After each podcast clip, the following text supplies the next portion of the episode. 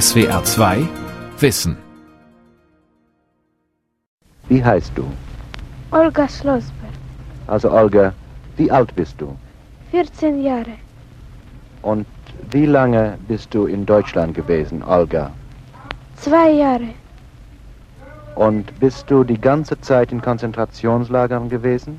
ja, In wie vielen? in fünf, In fünf Konzentrationslagern. Und welches war das schlechteste? in Auschwitz, Und wie lange warst du in Auschwitz? 15 Monate, Und wie war das so? Warum war das so schlecht? man hat dort verbrannt viele Leute. Diese Aufnahme entstand im April 1945, kurz nach der Befreiung des Konzentrationslagers Bergen-Belsen durch die britischen Soldaten. Über die Überlebende, die wir gehört haben, ist nicht viel bekannt, außer dem, was wir gehört haben, der Name Olga Schlossberg, das Alter 14 Jahre. Ansonsten ist über sie nicht viel dokumentiert, genauso wenig ist der Name des Interviewers überliefert. Bekannt ist aber, dass ein Reporter der BBC unmittelbar nach der Befreiung in Bergen-Belsen war, um Stimmen von Überlebenden aufzunehmen und vermutlich ist auch diese Aufnahme in diesem Zusammenhang entstanden. Die Befreiung aus den Konzentrations- und Vernichtungslagern und das Ende der Nazidiktatur insgesamt bedeutete zugleich einen Neubeginn. Trotz Auschwitz jüdisches Leben in Deutschland. Das ist der Titel unseres heutigen Archivradiogesprächs. Wir werden Originalaufnahmen von Ereignissen hören, die die Juden in Deutschland in den letzten 70 Jahren beschäftigt haben der Frankfurter Auschwitz-Prozess, wir werden Hannah Arendt hören oder die Aufregungen um das Fassbinderstück Der Müll, die Stadt und der Tod. Mein Gast ist der jüdische Philosoph und Erziehungswissenschaftler Micha Brumlik, der mit einem Großteil der Ereignisse, über die wir sprechen werden, auch persönliche Erinnerungen verbindet. Herr Brumlik, um nochmal auf die Befreiung der Überlebenden aus den Vernichtungslagern zurückzukommen. Aus der Rückschau sagen wir, diese Befreiung war gleichzeitig die Stunde Null für den Wiederaufbau des Judentums in Deutschland. War das denn damals so selbstverständlich? Nein, überhaupt nicht. Unmittelbar nach dem Kriege waren ja auch die meisten der Meinung, dass man allenfalls äh, vorläufig noch in Deutschland äh, bleiben würde. Äh, die wenigen Gemeinden, die es damals gab, die hießen denn dann auch Liquidationsgemeinden. Also da war etwas aufzulösen, abzuwickeln, um dann das äh, Land zu verlassen, so schnell wie möglich. Sie sind selbst 1952 als Fünfjähriger mit Ihren Eltern aus der Schweiz nach Frankfurt gezogen. Welche Erinnerungen haben Sie selbst an dieses jüdische Leben, das jüdische Gemeindeleben auch in der frühen Bundesrepublik? Also die meisten Jüdinnen und Juden, und das waren alles in allem noch 30.000 bis 1989, lebten dort eher äh, schuldbeladen und äh, schambewusst. Die meisten wollten ja weg, aber die, die geblieben sind, waren wie meine Eltern schlicht und ergreifend körperlich zu schwach und zu krank, um eine Auswanderung nach Israel oder nach Nordamerika ins Auge zu fassen. Insofern herrschte dort der Druck der Scham, zumal jüdische Organisationen auf der ganzen Welt die Juden in Westdeutschland immer wieder aufgefordert haben, dieses äh, Land zu verlassen. Ich erinnere mich zudem, dass die synagogalen Gottesdienste extrem äh, unruhig gewesen sind. Äh, die Menschen hatten schlichtweg nicht die Nerven und nicht die Ruhe, sich auf den Gottesdienst einzulassen. Sie mussten miteinander sprechen, äh, waren äh, nicht mehr konzentrationsfähig. Das waren Folgen der Haft und des Überlebens. Die Geschichte des Judentums in Deutschland ist nicht nur, aber auch eine Geschichte des Umgangs mit Antisemitismus. Und diese Diskussion beginnt ziemlich bald nach dem Krieg. Unser erstes Beispiel dafür spielt 1950. Das Wiener Burgtheater gibt ein Gastspiel in Berlin. Das Stück ist von Henrik Ibsen, insofern nicht weiter problematisch. Dagegen hat niemand was, wohl aber gegen den Hauptdarsteller Werner Kraus. Von Werner Kraus war bekannt, dass er mit dem Naziregime sympathisierte. Er hat auch im Hetzstreifen Jud Süß mitgespielt und jetzt, fünf Jahre nach Kriegsende, kommt er also nach Berlin mit dem Wiener Burgtheater, was sowohl die jüdische Gemeinde als auch viele Studenten auf die Straße treibt. Wir hören übrigens in dieser Reportage auch zwei jüdische Stimmen, die viel später noch eine wichtigere Rolle spielen werden, nämlich den späteren Zentralratsvorsitzenden Heinz Galinski sowie Peter Levinson, später Vorsitzender der Rabbinerkonferenz. Bereits eine Stunde und 15 Minuten vor Beginn der Vorstellung ist am Kurfürstendamm etwas los. Wir sind eben mitten mit dem Mikrofon hineingestiegen in die demonstrierende Menge hier. Sie tragen große weiße Plakate mit Kraus raus oder auf Französisch Kraus quitte Berlin. Sie tragen große weiße und grün brennende Fackeln mit sich und haben die Polizeikette durchbrochen und haben den Vorplatz hier vor dem Theater am Kurfürstendamm erreicht.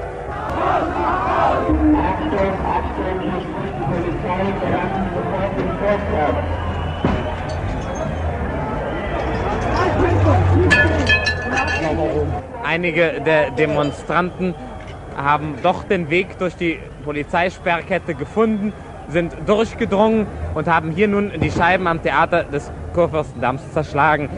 Das ist eine spontane Bewegung und ja, wir haben ausdrücklich. Das war eben das dritte Klingelzeichen zur Vorstellung.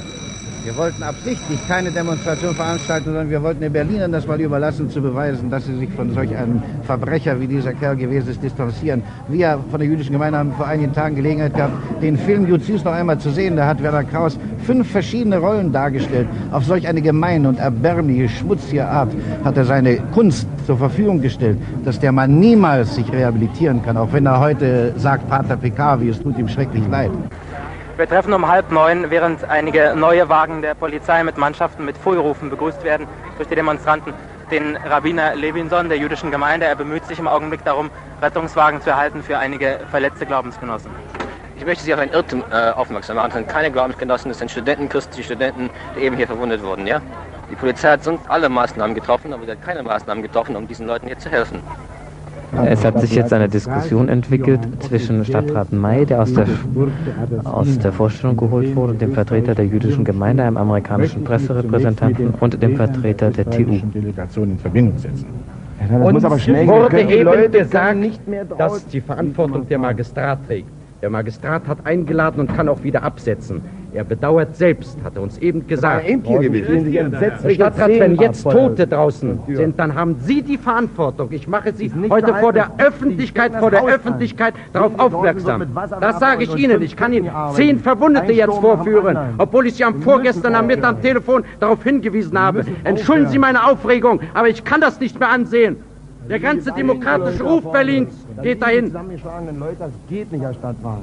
Sie können die, ich habe versucht, die Leute zu Ich kann Ihnen sagen, das passiert heute noch in Berlin was. Ja, Dezember 1950 Demonstrationen gegen ein Gastspiel des Wiener Burgtheaters in Berlin. Micha Brumlik, fünf Jahre nach dem Krieg, diese Szenen. Es ist ja dann doch eine recht selbstbewusste jüdische Gemeinde gewesen, wenn auch klein, die da auf die Straße ging.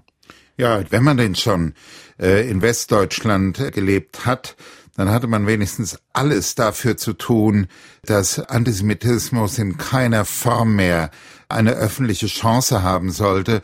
Diese Jüdinnen und Juden, die haben für ihre Würde gekämpft. Was jetzt die Politik betrifft, so bestand ja ziemlich bald über praktisch alle Parteien hinweg ein Konsens, dass offener Antisemitismus in der Bundesrepublik keinen Platz mehr haben darf.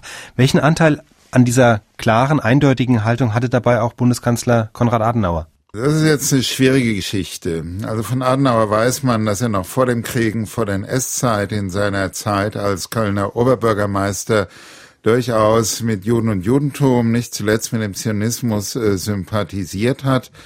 Er war dann während der NS-Zeit gezwungen und freiwillig in der sogenannten inneren Emigration, hat dann aber freilich als seinen Staatssekretär den Kommentator der Nürnberger Gesetze Hans Globke gehalten, behalten und zu ihm gehalten. Und das ist doch ein Problem. Das war ein Signal, und das war Adenauers Zynismus, dass dieses neue westlich orientierte Deutschland nur dann erfolgreich sein könnte, wenn man auch die ehemaligen Nazis mitnehmen würde.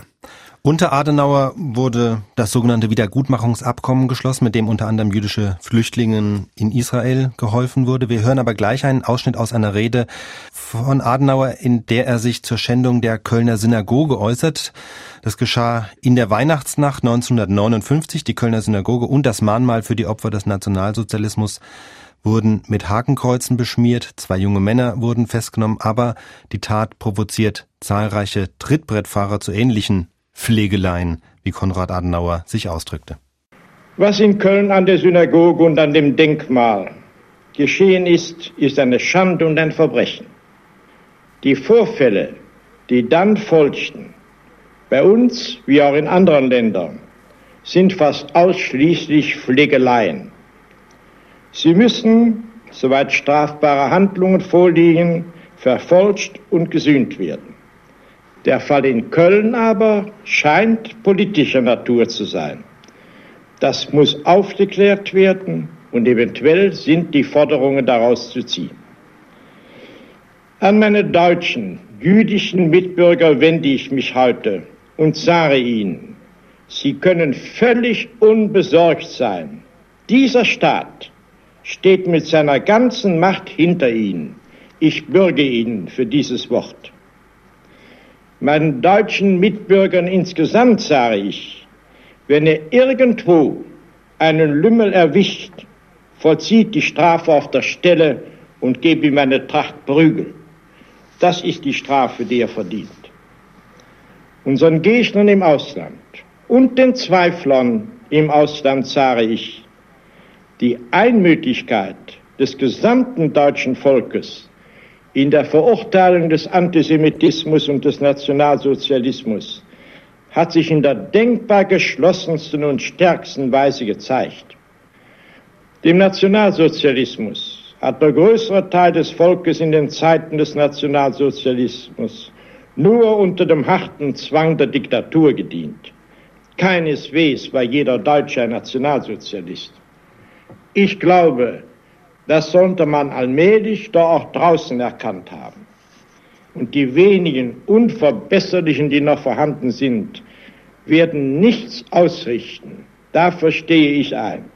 Die Verurteilung des Antisemitismus und des Nationalsozialismus, die sich im deutschen Volke jetzt so spontan und einmütig offenbart hat, ist die gute Seite dieser abscheulichen Vorgänge. Ja, Adenauer zur Schändung der Kölner Synagoge 1959, beziehungsweise die Rede war 1960 im Januar. Ähm, Herr Brumlik, er spricht von Pflegeleien. Er verurteilt das Ganze, aber wiegelt er auch ein Stück weit ab? Er wiegelt ab, insbesondere in seinen Schlussbemerkungen, wer sagt, dass der größte Teil des deutschen Volkes in NS-Zeiten unter dem Zwang der Diktatur beim Nationalsozialismus mitgemacht hat. Also das ist inzwischen weitestgehend äh, widerlegt. Man musste kein Nationalsozialist sein, um bei alledem zum Teil auch gerne mitgemacht zu haben. Ich muss auf eine Schwierigkeit zu sprechen kommen bei der Gestaltung dieser Sendung die heißt ja jüdisches Leben in Deutschland, aber als wir dann in die Rundfunkarchive gegangen sind und die durchforsteten, hat sich gezeigt, dass zumindest aus den ersten Jahrzehnten es kaum Material gibt, in dem wirklich Juden zu Wort kommen, beziehungsweise jüdisches Leben abgebildet wird. Also es gab zum Beispiel 1950 wurde der Zentralrat der Juden gegründet, aber von diesem Ereignis fanden sich keine Rundfunkbeiträge. Naja, das war ein Leben im Schatten und äh, in der Scham und ich glaube, dass die jüdischen Gemeinden auch dann erst wieder ins Zentrum der Aufmerksamkeit äh, gerückt sind, als dann in den 1960er Jahren die ersten Prozesse namentlich als der Frankfurter Auschwitz-Prozess eröffnet worden ist. Damals kam mit den jüdischen Zeugen vor Gericht auch ein neuer Blick auf die Juden in der Bundesrepublik Deutschland. Auf diese Prozesse kommen wir genau jetzt zu sprechen. Sie haben ja als Schüler diese Prozesse besucht und beobachtet.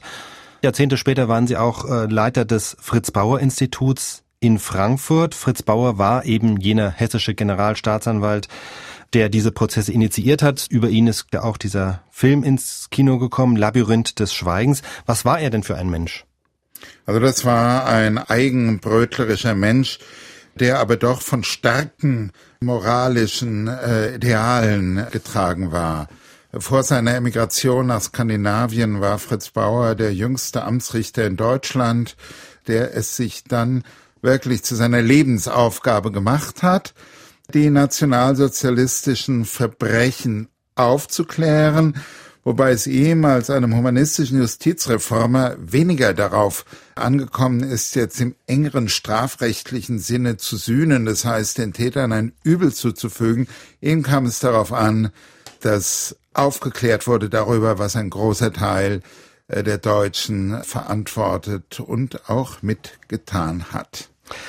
Wir hören jetzt gleich Fritz Bauer aus dem Jahr 1961 in einem Interview, also 1961, da war er schon dabei, die Auschwitz-Prozesse vorzubereiten. Die begannen aber erst 1963 und ähm, ungefähr zeitgleich, wie dieses Interview fand in Jerusalem der Eichmann Prozess statt, also gegen Adolf Eichmann. Und in diesem Interview geht es auch darum, wie das eine mit dem anderen zusammenhängt. Die Verfolgung der nationalsozialistischen Verbrechen ist nach 1945 auf juristische Schwierigkeiten gestoßen. Die Strafprozessordnung und das deutsche Strafgesetzbuch waren nicht vorbereitet. Als in Deutschland zusammengebrochen ist, hatten die Alliierten den Versuch gemacht, das Recht in einem neuen Gesetz zu formulieren. Das war die Grundlage für Nürnberg. Etwas Ähnliches ist in Deutschland nicht geschehen. Die Schwierigkeiten unserer Strafprozessordnung liegen im Wesentlichen darin, dass die Strafprozessordnung vorsieht, dass der Tatort entscheidend sein soll für die Tätigkeit eines Gerichts oder einer Staatsanwaltschaft. Die meisten Tatorte lagen im Ausland, zum Beispiel Auschwitz liegt in Polen, Verbrechen sind in der Sowjetunion begangen worden. Hier war zunächst kein Tatort in Deutschland gegeben und die deutschen Staatsanwälte haben sich deswegen um diese Dinge nicht gekümmert. Das waren, Herr Generalstaatsanwalt, verzeihen Sie, dass ich Sie unterbrochen habe, zunächst einmal die rein formalen Hindernisse, die äh, bestanden haben. Dazu kam zweifellos eine gewisse Aversion in der deutschen Bevölkerung insgesamt, sich mit diesen Dingen, mit der, inzwischen haben wir ein Schlagwort dafür, mit der unbewältigten Vergangenheit zu befassen. Ihre Bemerkungen sind durchaus richtig. In dieser Richtung ist langsam eine Änderung eingetreten. Was soll Ihrer Meinung nach in diesem Verfahren, mit diesem Verfahren erreicht werden? Zunächst einmal wollen wir mit diesen Prozessen einige Blätter der deutschen Geschichte schreiben. Die Justiz ist imstande, sachlich unter Verwendung von lebendigen, lebenden Zeugen, von wirklichen Dokumenten die Wahrheit festzustellen. Ich glaube, wir können hier einen Beitrag zu unserer Geschichte geben. Und das ist die eine Seite. Und darüber hinaus glaube ich allerdings auch, dass diese Prozesse eine pädagogische Aufgabe besitzen, die nicht klein ist. Wir haben in Deutschland also oft den Fehler begangen, nach Sündenböcken zu suchen. Ich glaube, wir sollten, um ein Wort aufzugreifen, das kurz nach dem Krieg ein Schweizer ausgesprochen hat, wir sollten den Hitler in uns selber finden und erkennen, was Ursachen dafür war, dass diese ungeheuren, in der Geschichte einzigartigen Verbrechen geschehen konnten. Es äh, besteht äh, auch der Eindruck in der deutschen Öffentlichkeit, dass gerade diese Tätigkeit unserer Strafverfolgungsbehörden und die gesteigerte Aktivität in der letzten Zeit unserem Ansehen, nämlich den Ansehen der, der Bundesrepublik im Ausland, nicht gerade dienlich sind. Und ich wäre dankbar, wenn Sie gerade zu dieser Frage etwas sagen würden. Ich habe fast jede Woche den Besuch von Ausländern. Gestern war ein berühmter Engländer bei mir. Vor einigen Tagen war ein bekannter Chefredakteur einer großen holländischen Zeitung anwesend. Ich glaube, es wäre völlig falsch, uns Staatsanwälten vorzuwerfen, wir seien die berühmten Kamele, die das Gras wegfräsen, das nun glücklicherweise gewachsen ist. Wir seien diejenigen, die das deutsche Nest beschmutzen. Insgesamt glaube ich sagen zu müssen, das Ausland wartet darauf und wird es heiß begrüßen, wenn von deutscher Seite zu den Dingen des Unrechtsstaates Stellung genommen wird. Ich glaube, dass wir auf diese Weise das Prestige der Bundesrepublik heben und zu einer Versöhnung beitragen, die über das bloße Lächeln italienischer Rangazzi und Melodien Ciao Ciao Bambina hinausgeht. Ja, so klange also der hessische Generalstaatsanwalt Fritz Bauer, der in den frühen 60er Jahren die Auschwitz-Prozesse initiierte. Micha Brumlik, welche Rolle spielte denn bei seinem Handeln, bei, bei seinem Engagement auch seine jüdische Identität? Ja, das ist äh, hoch umstritten. Also da gibt es ja einander widersprechende Biografien.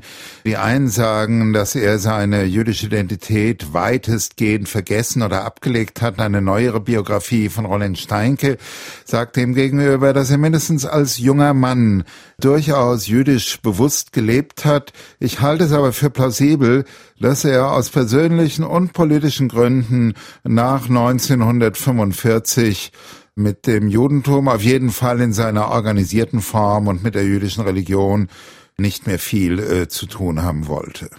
Wir hören jetzt einen Ausschnitt aus dem Prozess, der 1963 begann. Angeklagt sind in der Szene, die wir jedenfalls jetzt hören, unter anderem Mitarbeiter der Fahrbereitschaft in Auschwitz. Und jetzt geht es hier konkret um den Einsatz der Sanitätskraftwagen, kurz der Sankas, beim Transport in die Gaskammern. Wer war denn sonst noch dabei? Ja, und da waren die ganzen Blockführer doch da. Mhm. Die ganzen anscheinend nicht, denn Sie sagten vorhin, ein Teil davon sei ja, auch die Gaskammern nicht die ganzen gewesen. nicht. Ja. Nun ja, und wie war es denn nun mit den Sankas? Sind die auch zu derartigen Fahrten benutzt worden? Ja, wenn jemand krank, äh, gebrechlich war und krank. Ich meine jetzt zu den Fahrten von der Rampe in die Gaskammer. Nein, da ist mir nichts bekannt. Dass die Wissen Sie, ob überhaupt da Sankas hingeschickt worden sind? ja, Warum? ja, für Kranke.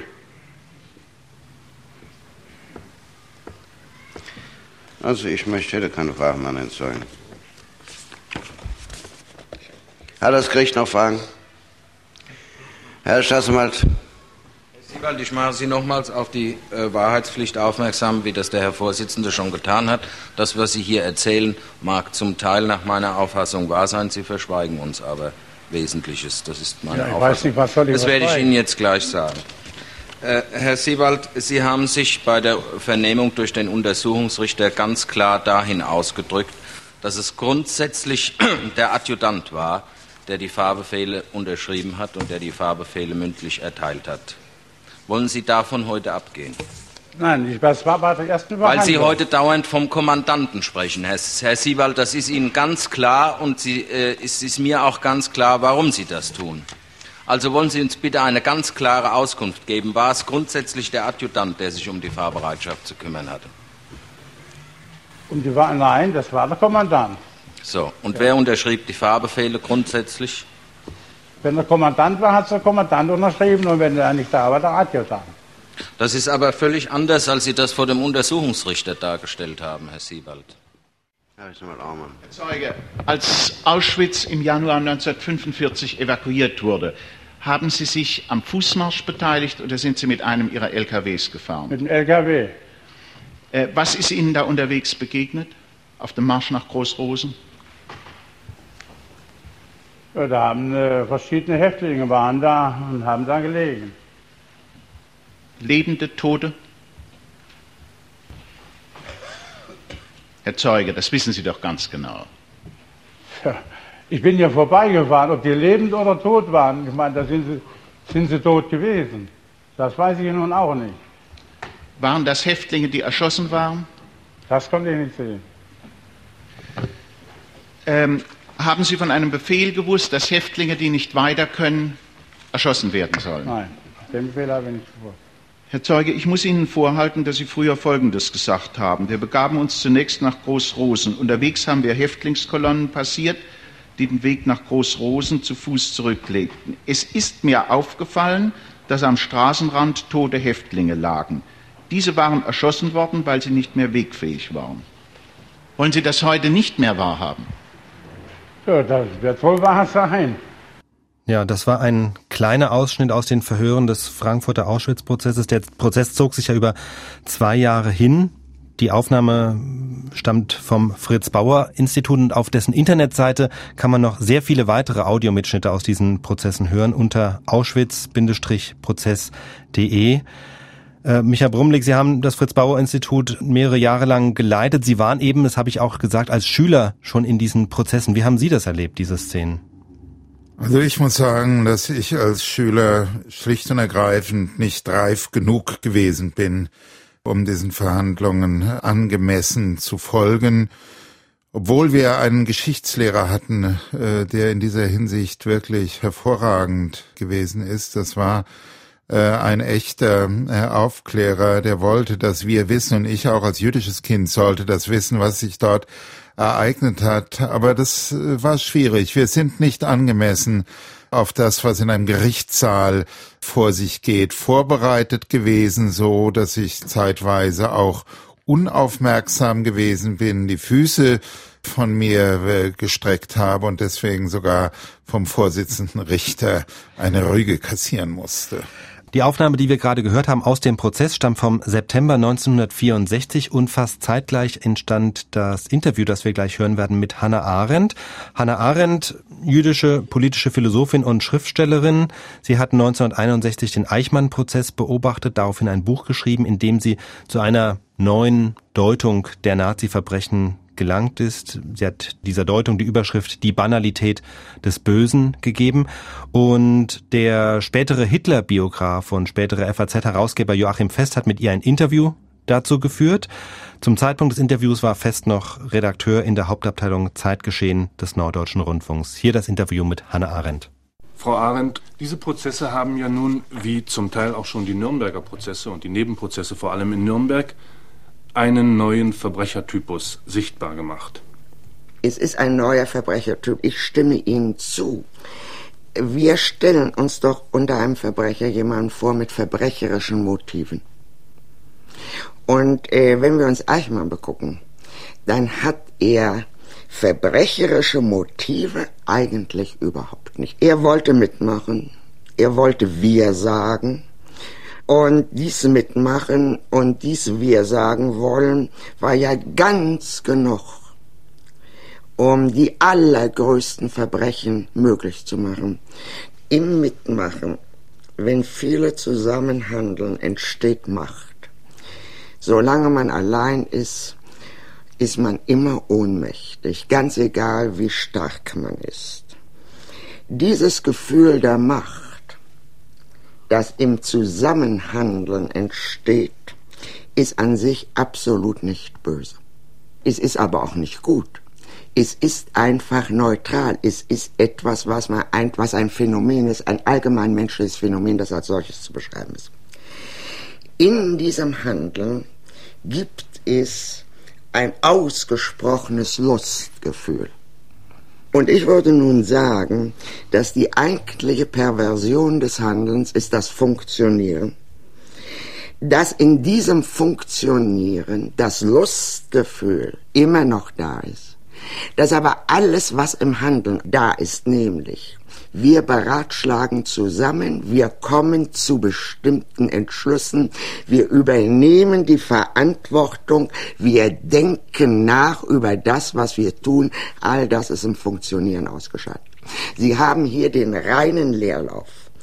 Und die Lust an diesem reinen Funktionieren, diese Lust, die ist ganz evident bei Eichmann gewesen. Dass er besondere Machtgelüste gehabt hat, glaube ich nicht. Er war der typische Funktionär. Und ein Funktionär ist, wenn er wirklich nichts anderes ist als ein Funktionär, ist wirklich ein sehr gefährlicher Herr. Die Frage ist aber doch, ob die geltenden Rechtsnormen noch erfassen können, was hier verantwortet werden muss. Wir sind auf den Verwaltungsmassenmord nicht eingestellt in den Gesetzbüchern und wir sind auf diese Arten der Täter nicht eingestellt. Nun, kann man dann noch Gerechtigkeit üben? Nach den Gesetzbüchern nicht, de facto ja. Die Gerechtigkeit läuft auf zwei Dinge hinaus. Sie soll erstens die gestörte Ordnung wiederherstellen. Das ist ein Heilungsprozess, der nur dadurch äh, kommen kann, dass äh, die Störer, also diese Menschen, verurteilt werden. Und das Zweite scheint mir, äh, was uns Juden anlangt, es gibt bei Grotius eine von den Richtern zitierten Ausspruch, den sie aber leider äh, kaum beachtet haben. Das ist zur Ehre und Würde des Geschädigten oder Verletzten gehört, dass der Täter bestraft wird. Das hat nichts zu tun mit Wiedergutmachung. Wenn das deutsche Volk der Meinung ist, es kann ganz ungestört mit den Mördern in seiner Mitte zusammenleben, dann geht das gegen die Ehre und Würde des Juden. Hannah Arendt über das, was sie die Banalität des Bösen nennt. Diese Aufnahmen, die wir gehört haben, jetzt aus den Anfang der 60er Jahren, Micha Brumlik, also Hannah Arendt, ähm, Fritz Bauer, die Auschwitz-Prozesse, wie weit haben die auch das Lebensgefühl der Juden in Deutschland beeinflusst, also diese Ereignisse? Also ich erinnere mich, dass ich dann als etwas älterer Schüler mal ein Interview mit äh, Fritz Bauer äh, gemacht hat. Es hat äh, uns, es hat mir vor Augen geführt, dass Nachbarn, Straßenbahnschaffner, Leute auf der Straße, mindestens Soldaten der Wehrmacht, wenn nicht Mitglieder der SS gewesen sein könnten und hat also mir jedenfalls damals deutlich gemacht, dass dieses ein Land ist, in dem ich äh, nicht bleiben konnte und nicht bleiben wollte und dass ich nach meinem Abitur in Richtung äh, Israel dann auch tatsächlich für zwei Jahre verlassen habe. Vielleicht noch einen kurzen Nachtrag zu Hannah Arendt, so recht sie im Grundsätzlichen hat, so sehr ist doch festzustellen, dass die historische Forschung inzwischen herausgefunden hat, dass sie sich nun in Adolf Eichmann äh, selbst getäuscht hat. Das war nicht nur ein Funktionär, sondern ein bewusster, hasserfüllt und Ressentiment geladener Antisemit, der damals in Wien noch bewusst äh, Juden zu sich hat kommen lassen, um sie zu demütigen. Er hat damals in Jerusalem flapsig gesprochen, eine Show abgezogen, auf die Arendt äh, hereingefallen ist. Aber das, was Sie gerade gesagt haben, fand ich jetzt interessant, weil Anna Hannah Arendt hat ja gesagt, es dient der Ehre und Würde des Juden, dass diese Dinge aufgearbeitet werden. Dahin ging ja auch im Grunde das Plädoyer von Fritz Bauer, dass das aufgearbeitet werden muss. Die sagen aber im Grunde, für Juden in Deutschland war eigentlich diese Aufarbeitung oder hatte diese Aufarbeitung auch zur Folge, dass vieles bewusst geworden ist, dass sie eigentlich erst mal gesagt haben, raus aus Deutschland? Ja, das war so. Und ich würde auch hier Arendt widersprechen. Es hätte zur Ehre und Würde des deutschen Volkes gehört, dass das aufgeklärt wird. Aber doch nicht für die Juden, die in Israel, sonst von der Diaspora oder gar in Deutschland äh, gelebt haben. Die allerdings hatten das Problem, wie man nach all dem, was passiert ist, immer noch in Deutschland leben konnte. Wir kommen jetzt zu einem Menschen, der in den 60er und 70er Jahren in der breiten Öffentlichkeit wahrscheinlich noch viel bekannter war als Hannah Arendt oder Fritz Bauer, bei dem aber seine jüdische Identität lange Zeit auch überhaupt keine Rolle spielte, nämlich Hans Rosenthal, beliebter Fernsehunterhalter der Nachkriegszeit.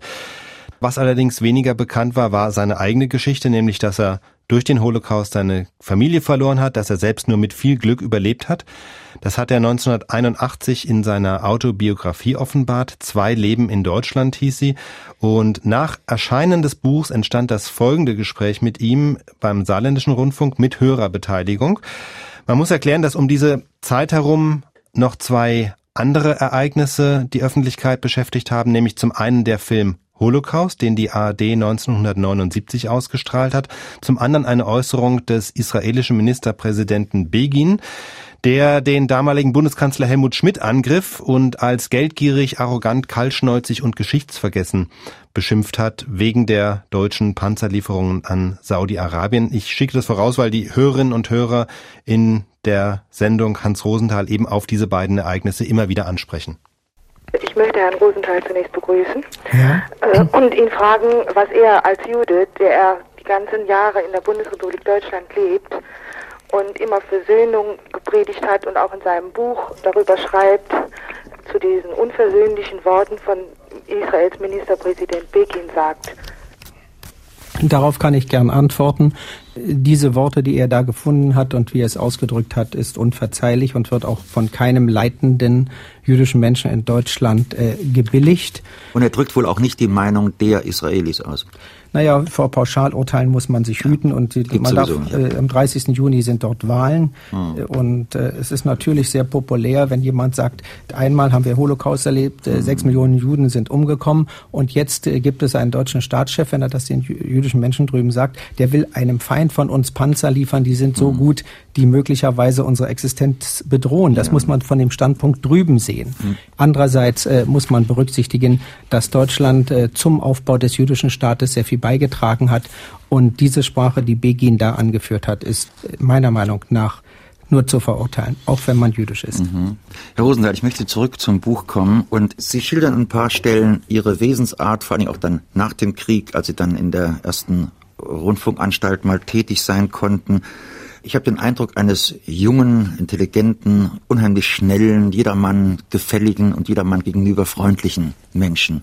War das vielleicht auch der Versuch, nun sich nach dieser unglaublich bedrückenden Zeit des Abschlusses, des Ausgeschlossenseins, des im Untergrund Lebens in der Laubenkolonie, nämlich mit Todesangst, war das so ein Versuch, nun jetzt Sicherheit zu finden, ein Netz zu finden, in das man dann weich fällt, wenn man fällt?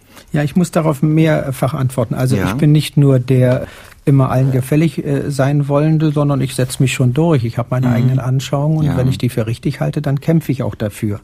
Das andere ist, dass ich in der schlimmsten Zeit, als ich illegal war und ein Detektorgerät hatte und ein kleines Batterie in die Laube äh, bekam, Batteriegerät bekam, dass ich mir schwor, du musst den Menschen, die da so verhetzt werden, denen man kein wahres Bild vom jüdischen Menschen zeigt, später sagen durch deine Existenz, durch das, was du tust, dass also jüdische Menschen genauso sind wie alle anderen. Mhm. Nicht besser und nicht schlechter. Das war ein Ziel meiner Arbeit. Das war auch der Grund, warum ich zum Rundfunk überhaupt gehen wollte. Ja. Ich wollte nie Unterhaltung machen, sondern wollte eigentlich in die Politik hinein. Mhm. Und ansonsten glaube ich natürlich, dass meine Hektik, man überlegt ja, woher kommt das? Äh, viele sagen, ich arbeite viel zu viel. Möglicherweise daher kommt, dass ich durch die zwei Jahre, die ich ja zum Nichtstun verurteilt war, äh, so ein Nachholbedarf in mir fühle. Nichts mhm. versäumen, immer etwas zu tun und äh, das geht wohl nicht aus einem raus. Mhm. Nun aber noch ein Anruf, bitte. Herr Rosenthal, ich kenne Sie aus vielen Sendungen und bin äh, sehr, gucke auch alle Ihre Sendungen. Aber eine Frage an Sie. Äh, die Deutschen hatten sich daran gewöhnt, mit Menschen aller Nationalität zu leben. War es nötig, dass der Film Holocaust alles durcheinander gebracht hat? Ja, die Frage äh, durcheinander gebracht hat er doch eigentlich nichts. Hat er nicht gezeigt, was durcheinander war? Ich halte diesen Film für ja, sehr wertvoll, ich auch. Äh, weil ich der Meinung bin, man hat an, am Schicksal einer Familie und sie hat äh, zum Teil auch an meine Familie selbst erinnert, dieser Film, äh, mal verfolgen kann, wie das nach und nach immer schlimmer wurde. Damit hat man ja nicht äh, behauptet und äh, dagegen wehre ich mich ja, gegen eine Pauschalverurteilung aller Deutschen. Das ist ja teilweise eben bei Beginn eben mit drin gewesen. Das ist nicht der Fall. Bloß man muss wissen, was seinerzeit passiert war. Man kann es ja nicht verdrängen. Aber deshalb sind äh, die Menschen, die heute in Deutschland leben und äh, das gar nicht seinerzeit alles äh, mitbekommen haben, teilweise noch, weil sie noch gar nicht geboren waren, drin, äh, sollen doch einmal wissen, was passiert ist und sie sind deshalb nicht schuldig, keinesfalls. Mhm. Bitte noch ein Anruf. Haben Sie nicht daran gedacht, nach Israel auszuwandern, als Sie Ihre Frau noch nicht kannte? Äh, natürlich hat man daran gedacht, geht man rüber oder geht man nicht rüber. Aber ich bin in äh, Deutschland aufgewachsen. Ich bin genauso erzogen, wenn Sie wollen, in Schule gegangen wie jeder andere hier in Deutschland. Und äh, ich sagte eingangs dieser Sendung, ich habe ja in, ich habe ja die Ressentiments, die andere haben, die nur das Schlimme Deutschland kennengelernt haben, die gibt es bei mir nicht. Ich habe Menschen kennengelernt 1942, 43, 44, die unter Einsatz ihres eigenen Lebens mich in Deutschland versteckt mhm. gehalten haben. Mhm. Also ich habe das Glück, wenn man so will, gehabt, das andere Deutschland in der schlimmsten Zeit kennengelernt mhm. zu haben. Hans Rosenthal beantwortet Fragen von Hörern zu seinem Buch Zwei Leben in Deutschland. Die Sendung fand im Jahr 1981 statt. Was ja auffällt, Micha Brumblick, der Film Holocaust ist zwei Jahre vorher gelaufen, aber beschäftigt die Menschen immer noch. Also heute würde man sagen, es gibt so viele Filme über das Dritte Reich, über die Verbrechen, das ist eigentlich nichts Besonderes mehr. Damals schien es was Besonderes gewesen zu sein. Das war etwas ganz Besonderes. Also, soweit ich mich erinnere, gab es so etwas jedenfalls im Format von Spielfilmen aus Westdeutschland und dem Westen äh, nicht. Es gab äh, Dokumentarfilme, es gab dann äh, eine Verfilmung eines Romans von Anna Segers, glaube ich, Wolf äh, unter Wölfen. Äh, aber das waren Filme, die aus der DDR kamen, die deswegen auch nicht so ganz ernst genommen sind. Und erst als nun, das muss man auch sagen, mit dem Farbfernsehen diese Serie sehr eindrücklich in die Wohnstuben flimmerte, ging manchmal Licht auf. Wir begeben uns jetzt nach Frankfurt ins Jahr 1985. Im Frankfurter Kammerspiel soll das Fassbinderstück Der Müll, die Stadt und der Tod aufgeführt werden. Demonstranten, darüber viele Mitglieder der jüdischen Gemeinde, besetzen die Bühne. Sie sagen, das Stück ist antisemitisch, da im Mittelpunkt ein als reicher Jude bezeichneter Immobilienspekulant steht. Viele meinen, in dieser Figur auch eine Anspielung auf Ignaz Bubis zu erkennen, den damaligen Vorsitzenden der jüdischen Gemeinde in Frankfurt. Bubis ist selbst auch unter den Demonstranten. Wir hören ihn gleich. Wir hören aber auch Daniel Cohn-Bendit, Mitglied der Grünen, der zwar Sympathien für die Demonstranten zeigt, aber eine Absetzung des Stückes für falsch hält. Demonstranten klar erklärt haben, und ich habe mich nochmal rückversichert, dass sie eine Aufführung nicht zulassen werden. Und es ist nicht möglich, dieses Stück ist ein zu sensibles Stück, dass wir es jetzt sozusagen im Hintergrund spielen und das was die Qualität dieses Stückes ausmacht, nicht zur Kenntnis genommen werden kann. Wir können es auch hier im Raum spielen. Jeder von uns. Herr Hoffmann, überall im Raum spielen. Sie haben in den Tagesthemen wieder besseres Wissen Zitate aus diesem Stück herausgegriffen und haben sie zum Inhalt dieses Stückes erklärt. Was heute Abend hier passiert, ist das Ergebnis dieser Geschichte. Und jetzt wollen Sie, und jetzt wollen Sie dieses Stück unmöglich machen. Ihr steht mit eurer ganzen Existenz hier. Ihr steht mit dem einzigen, was ihr glaubt noch haben zu können. Das hier zu zeigen, der ganzen Welt zu zeigen, nie wieder wird in Deutschland irgendwas antisemitisch sein, ohne dass Juden da gestanden haben bis zum bitteren Ende und sich dagegen gewehrt haben. Das haben wir ja mittlerweile verstanden und das sage ich nicht höhnisch. Hut ab, Respekt. Du hast es verstanden, die anderen nicht. Das ist eure, eure Existenz, die ihr verteidigt. Ist absolut. Nein, ihr verteidigt eure. Ich nehme mir das Recht, meine selber zu verteidigen. Das ist ja. Ist ich respektiere immer die Meinung des anderen. Zum Beispiel, um auf Herrn Cohn-Bendit anzusprechen. Herr Cohn-Bendit ist nicht Mitglied der jüdischen Gemeinde Frankfurt, aber seit einiger Zeit habe ich den Eindruck, dass er sich seines Judenseins immer mehr bewusst wird. Aber auf jeden Fall eine solche Diskussion, die hätten wir mit ihm sonst gar nicht führen können. Fühlen sich als jemand, als Leute, die hier ihre nicht mehr vorhandene Wehrlosigkeit beweisen, indem sie hier demonstrieren.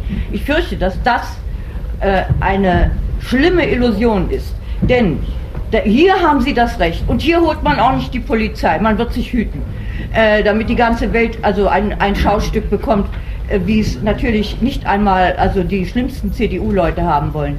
Aber, die, die, die, aber ihre Illusion besteht darin, dass in diesem Lande Nesselbank gibt ungestört gibt. Es gibt in Deutschland an so vielen Stellen wirklich wüste Nazi-Äußerungen. Und ja. die dürfen stattfinden. Ja, genau. Und die hindert ja kein Mensch. Mein Gott, äh, es gibt Schlimmeres, als dass ein Theaterstück nicht stattgefunden hat. Auf der einen Seite ist es so wichtig. Man hat gezeigt, Theater ist ein Ort öffentlicher Auseinandersetzung.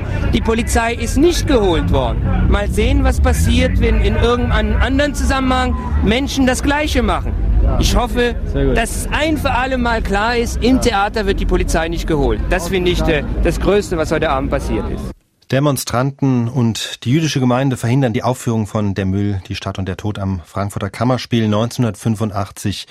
Michael Brumblick, waren Sie eigentlich auch dabei? Ich war auch dabei. Ich war auf der Bühne neben Michael Friedmann und Ignaz Bubis, ja. Und, und ich finde auch heute immer noch, dass das damals zu diesem einmaligen Zeitpunkt richtig gewesen ist. Und ich bin auch nach wie vor der Meinung, dass dieses äh, Stück in gewisser Weise antisemitisch gewesen ist, dass da bei Fassbinder, sagen wir mal so, das passierte ist, was er äh, einer seiner Figuren in den Mund gelegt hat, dass da äh, etwas in ihm gedacht, etwas herausgeblubbert ist.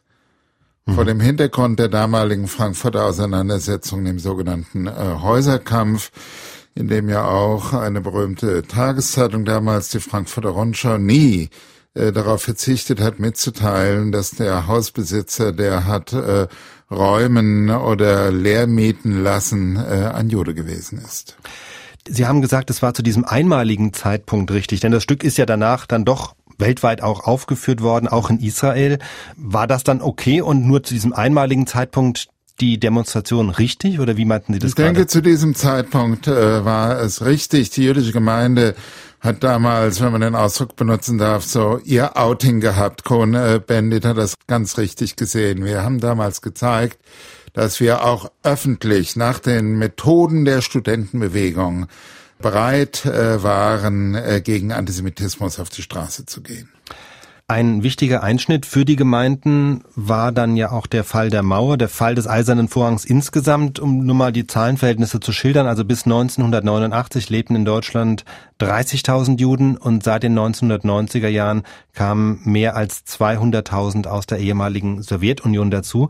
Die folgende Aufnahme stammt aus dem Jahr 1991, also als gerade neue Einreisebestimmungen erlassen wurden. Es waren Bestimmungen, die aus Sicht von Irene Runge vom Jüdischen Kulturverein für die Einwanderer eher eine große Belastung darstellten. Diese ganzen äh, Bestimmungen haben eine gewisse Logik in sich. Sie wollen natürlich regeln, was äh, ist, wenn die Leute hier sind. Sie haben damit den Flüchtlingsstatus bekommen. Das Problem ist aber, es sind ja viele vorgefahren und veröffentlicht wurde es am 15. Februar. Das heißt, wer am 15. Februar ankam, also Ehefrau mit Kind oder irgendwas, weil der Mann schon hier war, wird nicht mehr akzeptiert, muss zurückgeschickt werden. Sitzen also hier. Wir hatten jetzt schon Fälle mit Hungerstreik. Dann dürfen sie doch bleiben. Aber im Grunde genommen ist es eine Entscheidung, Entscheidung, von der wir meinen, dass wer immer sie getroffen hat, keine Ahnung hat von den Verhältnissen in der Sowjetunion. Ab sofort ist es folgendermaßen, bisher kamen sie ja mit einem Touristenvisum oder sonst wie rein. Im Moment ist es so, die müssen einen Antrag stellen bei der, beim Konsulat in der Sowjetunion. Dieser Antrag wird dann ans BVA geschickt nach Köln. Von dort geht es in die Länder. Die Länder entscheiden dann aufgrund ihrer Kontingente und so weiter. Dann geht es zurück zum BVA nach Köln. Dann geht es äh, Bundesverwaltungsamt. Dann geht es zurück äh, nach Moskau und dort holt sich derjenige die wieder ab. Also das heißt, wenn ich in Vladivostok wohne, bin ich eine Woche Tag und Nacht unterwegs, hause da irgendwo in Moskau, stehe drei Tage an, komme, wenn ich Glück habe, an mein Formular. Das ganze Dorf weiß, dass ich weg will. Äh, die Bearbeitungsfrist dauert sechs bis neun Monate erfahrungsgemäß. Das heißt, diese Leute sind sechs bis neun Monate lang im Grunde einem Druck ausgesetzt im eigenen Land, den man sich hier nicht vorstellen kann. Und was wir für besonders verwerflich halten, ist die Entscheidung, dass die Pässe die Reisepässe eingezogen werden und überstellt werden an die sowjetischen Ministerien. Das ist natürlich etwas, was allen äh, russischen Juden Angst macht, weil sie natürlich wissen, wie durchlässig die Systeme dort sind. Manche Leute haben ja auch dort nicht gern gesagt, dass sie Juden sind. Also damit wird einfach eine ungeheure Angst geschürt. Was uns am meisten empört, ist eben wirklich, dass mit uns nicht darüber gesprochen wurde. Wir kennen doch ein bisschen die Verhältnisse in der Sowjetunion, geschweige denn, dass mit den sowjetischen Einwanderern gesprochen wurde. Das war also zu den neuen Einreisebestimmungen für Juden aus der Sowjetunion 1991 Irene Runge vom Jüdischen Kulturverein. Ja, trotz dieser Schwierigkeiten, die sie geschildert hat, wuchs die Zahl der jüdischen Einwanderer erheblich. Man muss dazu sagen, Herr Brumlik, der Anteil der Menschen aus Osteuropa in den Synagogen war auch vorher nicht gerade gering, aber natürlich diese Zuwanderung ab Beginn der 90er Jahre hat die Gemeinden nochmal vor erhebliche Herausforderungen gestellt. Wie hat sich das im Alltag bemerkbar gemacht? Naja, das hat sich im Alltag bemerkbar gemacht und macht sich etwa in der jüdischen Gemeinde von Berlin heute noch bemerkbar, dass äh, sehr viele Gemeindemitglieder, sofern sie aus der ehemaligen Sowjetunion kamen, Empfänger von Transfereinkommen äh, gewesen sind, also Sozialhilfe bekamen. Die berufliche Eingliederung dieser ersten Generation war außerordentlich schwierig. All das hat die größeren jüdischen Gemeinden jedenfalls in Berlin äh, und in den Flächenstaaten dann doch nicht äh, unerheblich äh, belastet.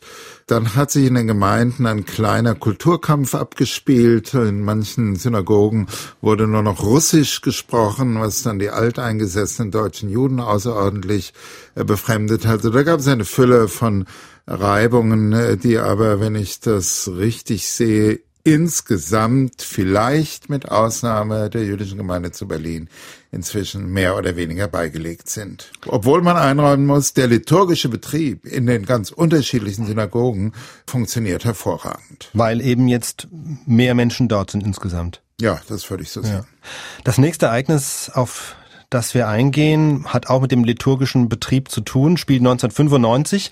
Die Gemeinden Oldenburg und Braunschweig berufen erstmals in der Nachkriegszeit eine Frau als Rabbinerin. Bea Wieler, sie stammt aus der Schweiz und ihr erster Arbeitstag am 1. August 95 klang so. Selbstverständlich äh, hätte ich mir an meinem ersten Arbeitstag lieber ein bisschen mehr Torah als Publicity gewünscht stellte die erste deutsche Rabbinerin Bea Wieler fest, nachdem sie am Vormittag in der Oldenburger Synagoge einen regelrechten Medienrummel über sich ergehen lassen musste. Und das, weil die beiden jüdischen Gemeinden Oldenburg und Braunschweig den Mut hatten, eine Frau für die geistliche Leitung auszuwählen. Dass das innerhalb der jüdischen Gemeinden zu heftigen Diskussionen führen könnte, damit hat die Rabbinerin Bea Wieler gerechnet. Aber sicher.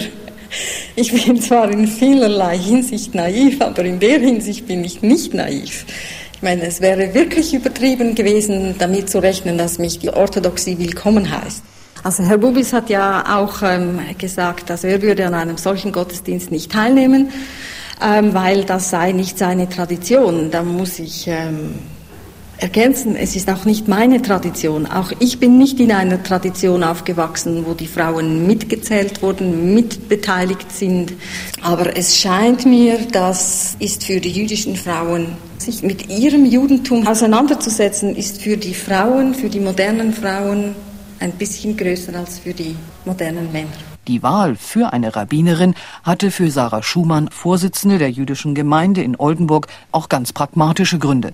Die Gemeinden sind jung, es fehlen Rabbiner und die geistige Leitung sollte nicht irgendjemand übernehmen, sondern jemand, der oder die die jüdische Lehre und Tradition kennt. Und das möchte ich nicht dem Zufall überlassen oder irgendwelchen mh, hm, Laien oder halb ausgebildeten Christen, die dann plötzlich die, äh, den Unterricht für die Juden übernehmen, wie das schon Land auf Land ab der Fall ist. Äh, da möchten wir doch kompetent einsteigen. In den Gemeinden Oldenburg und Braunschweig wird Bea Wille als erste Rabbinerin berufen und noch bevor sie ihr Amt antrat, hat Ignaz Bubis erklärt, inzwischen war er Vorsitzender des Zentralrats der Juden, er werde keinen Gottesdienst besuchen, der von einer Frau geleitet wird. Und das erklärte er auch nochmal im folgenden Interview mit dem damals Süddeutschen Rundfunk. Warum können Sie denn Frau Wieler als Rabbinerin nicht akzeptieren? Äh, ich brauche Frau Wieler als Rabbinerin nicht oder ja zu akzeptieren. Die Gemeinden sind alle unabhängig und jede Gemeinde engagiert den Rabbiner oder die Rabbinerin, die es will, äh, in Amerika bei dem Reform, unter den Reformrabbiner, Rabbinern gibt es sehr viele Rabbinerinnen inzwischen, aber ich persönlich, ich habe hier nur meine persönliche Meinung wiedergegeben. Ich persönlich äh, bin traditionell erzogen worden. Und mit 68 Jahren ändert man sich nicht so sehr. Und äh, ich werde auch dadurch bestärkt, dass das Reformjudentum eigentlich bis jetzt dem Judentum genauso wenig gebracht hat wie die Assimilation. Mhm, aber Frau Wieler, Herr Bubis sagt, sie wolle den Aufbruch des Judentums aus der Erstarrung. Ist das nicht was Positives? Das ist sicher etwas Positives. Und dann nehmen wir die Bibel, den Talmud, schmeißen den weg und sagen, äh, wir machen ein neues Judentum. Äh, vielleicht ist das auch richtig wichtig, aber ich persönlich habe dazu eine eigene, meine persönliche Auffassung. Aber wie gesagt, die Gemeinde Oldenburg möge damit glücklich werden. Äh, die, in der katholischen Kirche übrigens ist es auch noch nicht so weit. Aber muss man nicht auch pragmatisch denken, wenn es zu wenig Männer gibt? Ich wüsste nicht, dass es so wenig Männer gibt. Die, meines Wissens teilt sich die Bevölkerung unter den Juden wie Nichtjuden äh, je zur Hälfte mehr oder weniger in Männer und Frauen. Äh, männliche Rabbiner gibt es genug. Es gibt wenig deutschsprachige Rabbiner. Aber weil es wenige davon gibt, kann ich doch deshalb nicht sagen, den Talmud, den stelle ich jetzt äh, in die Ecke, die Torah, mit der habe ich nichts zu tun, äh, weil ich keinen männlichen Rabbiner, nehme ich mal eine Frau äh, als Rabbinerin. Es hat ja in den 30er Jahren schon mal eine Rabbinerin in Deutschland gegeben, die dann in Auschwitz umgebracht wurde. War die Situation das damals hat, anders? Das hat äh, mit Auschwitz, nun weiß Gott, nichts zu tun. Und äh, nach Auschwitz gingen orthodoxe wie assimilierte Juden. Auch Juden, deren Eltern sich schon getauft haben taufen lassen, deren Kinder sind nach Auschwitz gegangen. Nur hat das mit der Religion nichts zu tun. Wie gesagt, ich will der Gemeinde Oldenburg keine Vorschriften machen. Äh, jedenfalls, solange ich Vorsitzender der Gemeinde Frankfurt sein werde, wird es in Frankfurt mit mir keine Rabbinerin geben. Also 1995 war eine Frau als Rabbinerin noch eine Provokation, haben wir gehört. Ähm, inzwischen gibt es, Micha Brumlik, glaube ich, vier Rabbinerinnen. Ist das inzwischen selbstverständlicher? Das ist sehr viel selbstverständlicher und auch gerade in Frankfurt am Main gibt es inzwischen eine liberale Rabbinerin, Frau Dr. Äh, Elisa Klappek. Und ich finde es sympathisch, äh, wie Bubis auf seine Sozialisation und seine Erziehung hingewiesen hat. Aber ich finde schon, auch mit 68 wäre ihm zuzumuten gewesen, sich mal in die Argumente und die Gründe einzuarbeiten, die dann im Reformjudentum und im konservativen Judentum dazu geführt haben, dass man durchaus auch auf talmudischer Grundlage Frauen zu Rabbinerinnen ordiniert hat. Vielleicht kommen wir nochmal auf die Person von Ignaz Bubis zu sprechen. Ich denke, es ist unstrittig, dass er unter den Vorsitzenden des Zentralrats der Juden herausgeragt hat. Was hat ihn denn von anderen unterschieden? Eine Bereitschaft, mit Menschen auf Augenhöhe ins äh, Gespräch zu kommen, was äh, etwa bei Heinz Galinski, den wir gehört haben, mit Sicherheit nicht äh, der Fall gewesen ist von einer problematischen Gestalt wie Werner Nachmann, der dann auch Gelder unterschlagen hat, überhaupt nicht erst zu reden. Nein, Bubis war einer, der es sehr ernst gemeint hat mit der Bereitschaft, Juden und nichtjüdische Deutsche einander wieder näher zu bringen. Nur mit dem Reformjudentum haben wir gehört, hat er seine Schwierigkeiten gehabt. Wie ist es denn heute, das Verhältnis zwischen den Liberalen, den Reformgemeinden, einerseits den konservativ-orthodoxen auf der anderen Seite? Also die Liberalen haben sich ja lange Zeit wirklich ein bisschen als Außenseiter gefühlt. Also das ist heute auch im Bereich des Zentralrats, wenn ich es richtig sehe, völlig befriedet. Es gibt inzwischen zwei äh, Rabbinerkonferenzen, eine allgemeine Rabbinerkonferenz, in der liberale und konservative Rabbinerinnen und Rabbiner zusammen sind, dann eine orthodoxe äh, Rabbinerkonferenz, in der nur orthodoxe Rabbiner Männer äh, vertreten sind und in vielen Gemeinden gibt es dann Betgemeinschaften zweier Art. Reformrabbiner und andere können auch heute durchaus, insbesondere in der jüngeren Generation der äh, Anfang, Mitte 40-Jährigen, sehr gut miteinander reden und sich bei verschiedenen Projekten auch gemeinsam beteiligen. Trotz Auschwitz jüdisches Leben in Deutschland. Das war das Archivradio in SWR 2 Wissen, eine Aufnahme mit dem jüdischen Publizisten und Erziehungswissenschaftler Micha Brumlik aus dem Jahr 2015. Wir haben uns in dieser Sendung auf die ersten 50 Jahre nach 1945 konzentriert. Wenn Sie an weiteren Aufnahmen interessiert sind, empfehle ich das SWR 2 Archivradio im Internet. Dort können Sie die Töne dieser Sendung in Originallänge hören, sowie viele, viele weitere. Die Adresse ist archivradio.de und das SWR2 Archivradio hat auch einen gleichnamigen Podcast, wo Sie all diese historischen Töne ebenfalls finden. Ich bin Gabor Pahl und wünsche Ihnen noch einen angenehmen Rest vom Feiertag. Die Welt verstehen. Jeden Tag. SWR2 Wissen. Manuskripte und weiterführende Informationen zu unserem Podcast und den einzelnen Folgen gibt es unter swr2wissen.de.